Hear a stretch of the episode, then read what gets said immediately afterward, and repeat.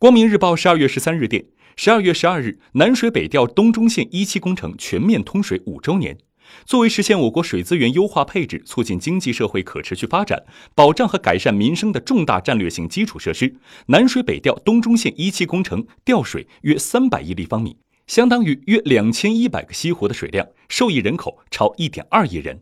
五年来，经济效益、社会效益、生态效益显著。据介绍，目前南水北调后续重大工程正在加紧谋划，年底前将完成两规划一方案。明年争取一些工程局部段或者局部工程尽早开工建设。